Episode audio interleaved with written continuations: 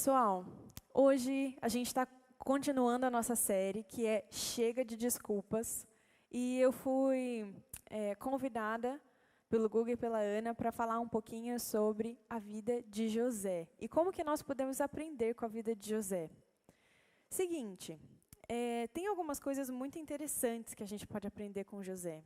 Não sei se você, como eu, já passou por situações em que pessoas é, te traíram e pessoas te esqueceram, te abandonaram, e isso com certeza deve ter doído no seu coração, assim como doeu no meu porque é muito difícil lidar com essas emoções.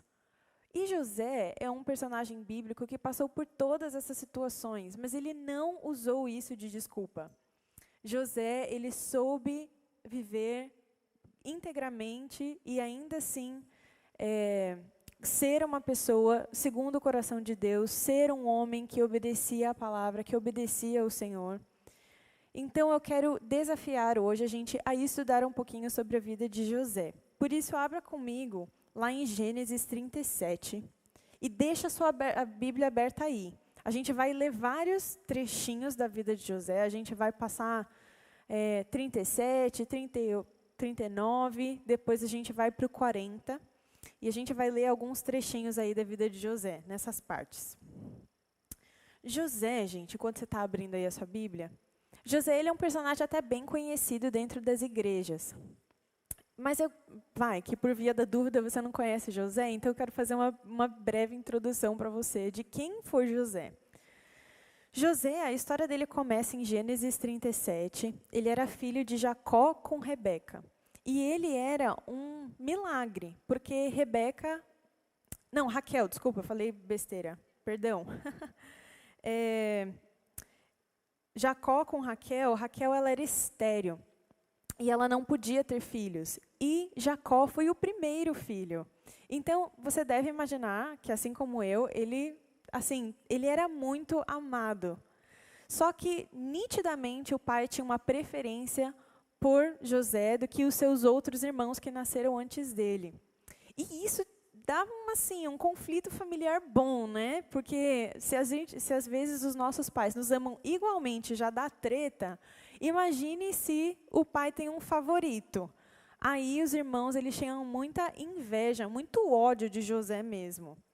E é, Jacó, né? Ele tinha, que era o pai de José, é, ele teve um encontro com Deus e o nome dele foi transformado. Em vez de Jacó, ele se tornou Israel. Então, em algumas passagens que a gente for ler, você vai ver o nome Jacó, o nome Israel, e você vai pensar, são pessoas diferentes? Não, não são. É o mesmo cara. É o mesmo cara, só que Jacó era o nome dele antes dele ter esse encontro com Deus, e depois se tornou Israel. E todos os filhos de Israel eh, se tornaram depois parte ali das doze tribos de Israel, né? Tá aí tudo na família, então. E interessante a gente saber de todas essas coisas, porque Jacó, por ser o favorito, ele ganhou uma túnica, uma túnica muito especial que representava o amor que Jacó, Israel, tinha por José. Só que essa túnica virou um referencial de favoritismo para os irmãos, irmãos mesmo. Toda vez que eles viam José usando aquela túnica, eles ficavam irados. Como assim? O meu pai prefere ele. E ele era um dos irmãos mais novos, então eles pensavam: por que, que José é melhor do que nós? Nós viemos antes dele. Então vamos ver aqui a primeira passagem que eu quero que você leia comigo, está em Gênesis 37, 12. Vamos ver as lições que nós podemos aprender com a vida de José. A primeira lição que nós podemos aprender com a vida de José é: ser diferente incomoda. Ser uma pessoa segundo o coração de Deus incomoda quem não é assim. E a gente vai ver isso na vida de José. Gênesis 37, 12 diz assim: Como os irmãos, os irmãos de José, foram apacentar o rebanho do pai em Siquém, Israel perguntou a José: Os seus irmãos não estão apacentando o rebanho em Siquém? Venha, pois, e vou mandar você até eles. José respondeu: Eis-me aqui. E Israel continuou: Vá agora e veja se está tudo bem com seus irmãos e com o rebanho, e traga-me notícias. Assim, o enviou do vale de Hebron, e ele foi a Siquém. José, ele era uma pessoa íntegra, uma pessoa que o pai dele confiava profundamente nele, por conta das suas ações, por conta da sua conduta, não só porque ele o amava, mas porque José dava a resposta certa no seu coração porque José era uma pessoa correta. E os seus irmãos, eles estavam com esse encargo, então, de apacentar o rebanho. E o pai, sabendo que José era uma pessoa íntegra, falou para ele: Olha, eu quero que você vá lá e vigie os seus irmãos. Vê se ele está tudo certinho lá no rebanho. E interessante que José imediatamente vai. José se põe à disposição. Eis-me aqui, pai, eu vou, eu vou te obedecer. Então José ele tinha essas características. Ele era um, ele era obediente, ele era confiável e o pai o amava muito. Ele era íntegro, uma pessoa que obedecia a Deus, que temia a Deus.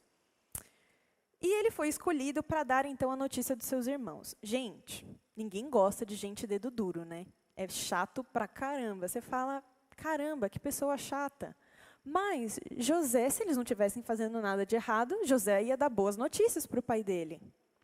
Mas não foi o que aconteceu. Não era o que acontecia na maior parte das vezes. Os irmãos de José aprontavam, desobedeciam a Deus, eram rebeldes. E, por um acaso, nessa história aqui, eles não estavam onde eles deviam estar. Eles falaram que estariam no lugar, estariam em Siquém, mas eles não estavam em Siquém. José foi até Siquém, não encontrou os irmãos, e aí ele perguntou para as pessoas, ué, onde estão os meus irmãos? Onde que está o rebanho? E aí eles falaram, ah, eles foram para Dotã, outra cidade, foram para outro lugar. Aí ele já pensou, tem alguma coisa errada, vou ter que reportar isso para o meu pai. Mas ele foi até Dotã. E olha que interessante, José tinha recebido um dom de Deus. José ele tinha sonhos proféticos. Deus falava com ele por meio de sonhos. E muitos desses sonhos que ele tinha, ele, Deus ele estava apontando o destino profético de José, que era estar num lugar grande, era ser uma pessoa com proeminência, que governava. E quando ele contava isso, de uma maneira não tão sábia, para pessoas que não acreditavam nesse propósito, para os irmãos, para a família, interpretavam ele, ué, José está se achando o maioral, José se acha superior, olha como ele se acha. E aí todo mundo ficava falando, ele está falando que ele vai ser superior a nós, superior aos nossos pais, isso é um completo absurdo. Era isso que eles pensavam de José. E os seus irmãos, é, quando a gente vê um lugar, uma pessoa que tem essa conduta de integridade, obedi obediente a Deus, é natural que as pessoas tenham duas reações a esse tipo de gente. Né? Porque, no fundo, no fundo, elas pensam o seguinte: eu queria ser igual a você. É isso, as pessoas pensam isso. Uma pessoa num lugar assim de, de predominância, as pessoas pensam: nossa, queria, queria falar como ela fala, eu queria fazer o que ele faz, eu queria ser bom dessa forma. E as pessoas têm duas respostas no coração dela a pessoas assim, de destaque. Ou elas têm admiração, no sentido de, nossa, que legal, eu gostaria de ser, eu quero aprender com essa pessoa, nossa, que incrível. Então, uma, uma, uma reação positiva. Ou as pessoas têm uma outra reação, inveja, que é uma reação negativa. E era isso que os irmãos de José tinham com ele. Eles tinham uma profunda inveja, ciúmes mesmo, do que José era. E isso incomodava eles. E vamos ler então o versículo 19 e 20 de Gênesis 37. Por isso que eu falei para você ficar com a sua Bíblia aberta aí, que a gente vai ler alguns trechinhos. E diz assim, no versículo 19: Disseram uns aos outros, os irmãos, quando viram José chegando: Lá vem o grande sonhador. Venham, pois agora vamos matá-lo, jogar o corpo dele numa cisternas e diremos que um animal selvagem o devorou. Vejamos em que vão dar os sonhos dele. Essa inveja deles já foi para uma parte até mesmo agressiva. Eles estavam assim inconformados, incomodados com a presença de José. quem José era incomodava as pessoas. E aí fica a pergunta para você. O nosso propósito não é incomodar as pessoas, mas as pessoas olham para você como um referencial? As pessoas olham para você com admiração? Você transparece Jesus em alguma coisa a ponto das pessoas olharem para você e falarem: essa característica é uma característica de Jesus. Eu admiro isso em você.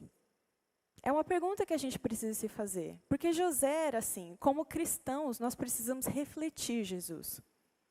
Então, isso é algo que a gente deve se apegar. Mas a segunda lição que a gente pode aprender com José é que os irmãos, tá bom, os irmãos queriam matar ele. E agora, Milena, o que, que acontece? José, ele não se deixou, não deixou de ser quem ele era por causa da traição dos seus irmãos. Os irmãos de José foram lá, pegaram José, não mataram José no fim das contas, que Rubem foi lá e interviu em favor de José. E falou: não, não mata ele não, põe ele numa cisterna, coloca ele ali num. É, esqueci o nome atual para cisterna, mas é como se fosse o lugar onde coloca água, a galera tirava água. Poço. Lembrei. Um poço. É, jogaram ele no poço. O poço estava sem água. Mas aí, José, ele devia estar tá passando por vários pensamentos na mente dele. Por que, que os meus irmãos estão fazendo isso? Por que, que Deus está deixando isso acontecer comigo? Eu não mereço isso. José não merecia mesmo. O que será que vai acontecer comigo? Os irmãos viram nisso uma oportunidade de vender José, então, para uma caravana que estava passando, a caravana dos midianitas. E venderam ele por 20 moedas de prata. E José estava, o que, que vai acontecer comigo no Egito? Por que, isso está acontecendo comigo? José foi traído, gente, traído por pessoas próximas a ele. Mas veja assim, veja bem a decisão de José. José ele podia ter odiado seus irmãos, podia ter culpado todas as desgraças da vida dele por conta do que os irmãos fizeram, podia ter ficado amargurado, podia ter abandonado a sua fé, abandonado Deus. Mas essa foi a decisão de José, gente? Não foi. José não fez nada disso. Ainda quando ele foi traído, José deu a resposta certa. José não abandonou a sua fé. José não culpou seus irmãos, não odiou seus irmãos. Ele não cedeu ao pecado. Que vocês sabem bem, amargura, ódio, isso tudo é pecado. Ele não cedeu ao pecado. Ele permaneceu firme. E olha só que interessante. Daí o, o pai dele foi informado, né, que ele, os, os irmãos deram uma resposta meio estranha, tiraram a túnica, colocaram um sangue lá, deram para Jacó. Jacó ficou triste amargamente e aí José foi para o Egito. E lá no Egito, porque ele deu a resposta certa, é, o Senhor assim o Senhor continuou com ele. O Senhor permaneceu ao lado dele. E olha só o que aconteceu também com José lá no Egito. Ele foi vendido como escravo para um grande e influente homem no Egito, que era Potifar. Potifar, ele, ele era o comandante da guarda de Faraó. E Deus abençoou tudo que José colocava as mãos quando ele serviu Potifar. Ele tinha o favor de Deus sobre ele. Ele era o melhor de todos. A ponto de que Potifar viu isso, viu o favor de Deus sobre ele, e colocou ele como um dos principais ali serventes na sua casa. Nitidamente Deus estava com José. E mais uma vez José é testado. Aí vem a mulher de Potifar, toda bonitona, né? Sedutora, e foi lá e fez uma proposta para José. José era atraente e falou assim: José, quero você. Foi isso. Só que aí o que, que acontece? José, ele se sentiu tentado, né, gente? Ele era humano, se sentiu tentado. Mas olha a resposta de José. No verso. Aqui a gente já está no, no 39. É, no verso 8, José, no finalzinho, nem precisa ler, assim, abrir, né, se não tiver aberto. Mas José, quando ele confronta lá a mulher de Potifar, ele fala assim: Como eu cometeria tamanha maldade e pecaria contra Deus? Como eu faria isso? Como eu cometeria essa maldade contra o seu marido, que tem sido tão bom para mim? Mas maior do que isso, como eu pecaria contra Deus? Como? Eu não faria isso. Não é quem eu sou. E nesse lugar, José vai lá e não dá bola para ela. Recusa ela, sai correndo. E nesse lugar, mais uma vez, ele é traído, gente. Acredita? Foi traído pelos irmãos próximos a ele. E agora ele tá, a mulher vai lá, fala que ele que tentou seduzir ela e me contou uma mentira. O Potifar, o marido dela, ficou irado e colocou José na prisão. Ele mais uma vez podia ter se ofendido. Mais uma vez ele podia ficar amargurado, ter abandonado a fé, falando: Deus, de novo. Fui traído de novo, eu fui traído por quem está próximo, eu fui traído por quem, tá, por quem nem é tão próximo de mim assim, nem me conhece direito. Deus, por que isso está acontecendo comigo? Mas essa não foi a reação de José. Então, gente, em meio às traições que acontecem na nossa vida, às vezes a gente quer usar desculpas, a gente quer se vitimizar. E essa não é a postura que nós devemos ter. Não é. José permaneceu íntegro. José permaneceu com fé no Senhor. Ele não mudou a sua conduta, ele não mudou quem ele era, ele permaneceu. Amém? E agora vamos ver a terceira lição que a gente pode aprender com José. José não deixou de ser quem ele era por causa do esquecimento e do abandono. Lá na prisão, ele foi colocado na prisão. Deus continuava favorecendo José em tudo. O comandante da prisão viu que ele, que Deus usava a vida dele, colocou ele para gestionar a prisão toda. Então tinha uma graça de Deus sobre José. E era interessante que aconteceu uma situação lá em Gênesis 40 que José conheceu dois, dois presos, o copeiro e o padeiro. Lá, nessa situação, não vou ler para vocês, mas vou contar rapidinho. Esses dois homens tiveram sonhos. E como eu disse para vocês, José tinha o dom do, do sonho profético e de interpretação de sonhos. E aí eles contaram esses sonhos para José e José interpretou eles, falando o seu significado. O, o padeiro, ele estava sonhando com a morte dele, que ia acontecer em três dias. E o copeiro, ele seria reestabelecido ao seu posto anterior. Ele voltaria a servir Faraó. Essas, du essas duas figuras serviam Faraó, foram colocados na prisão. E ele falou: olha, três dias um morre, três dias o outro volta para o palácio. Para ele, para o cara que voltou para o palácio, para o copeiro, que era quem cuidava ali da copa do rei, colocava o vinho no copo do rei, é, ele disse: Se lembra de mim se lembra de mim quando você estiver lá em Faraó, intercede por mim, por favor. Eu não mereço estar aqui. E aí o copeiro falou: Claro, com certeza, eu vou estar lá. Adivinha o que aconteceu? Ele foi esquecido. Ele foi abandonado.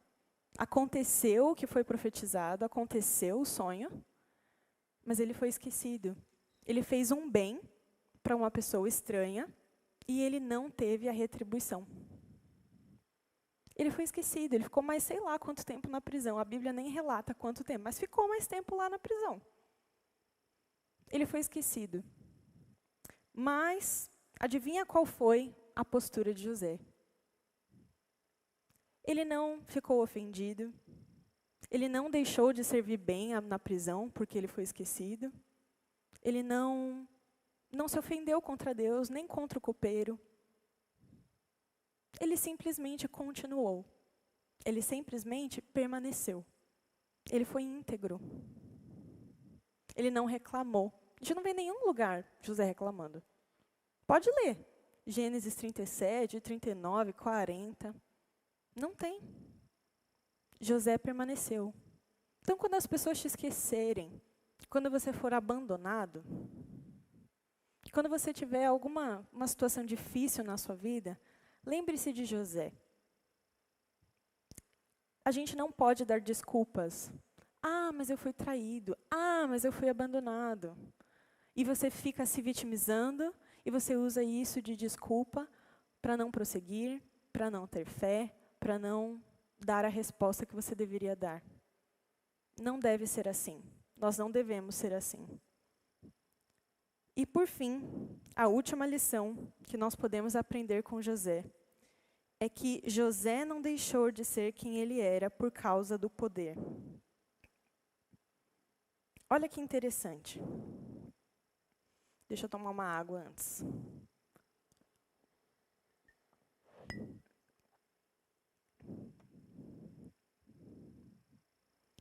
Por causa da fidelidade de José, Deus deu uma oportunidade muito linda para ele. O faraó teve um sonho e José sabia interpretar sonhos. Nesse lugar que José teve um, que Faraó teve um sonho, nesse momento, depois de um tempão, o copeiro lembrou de José. Ah, tinha um cara lá que interpretou meu sonho na prisão, acho que ele pode te ajudar, Faraó, porque ninguém tinha conseguido interpretar esse sonho do Faraó. E Deus colocou ele ali no palco, no lugar mais poderoso da terra na época, era o Egito era Faraó, a pessoa mais poderosa da terra era Faraó. José foi lá, interpretou o sonho do rei. E nesse lugar ele deu inclusive uma direção para o rei daquilo que teria, do que haveria, que ele tinha que fazer, porque toda a terra viria uma grande seca.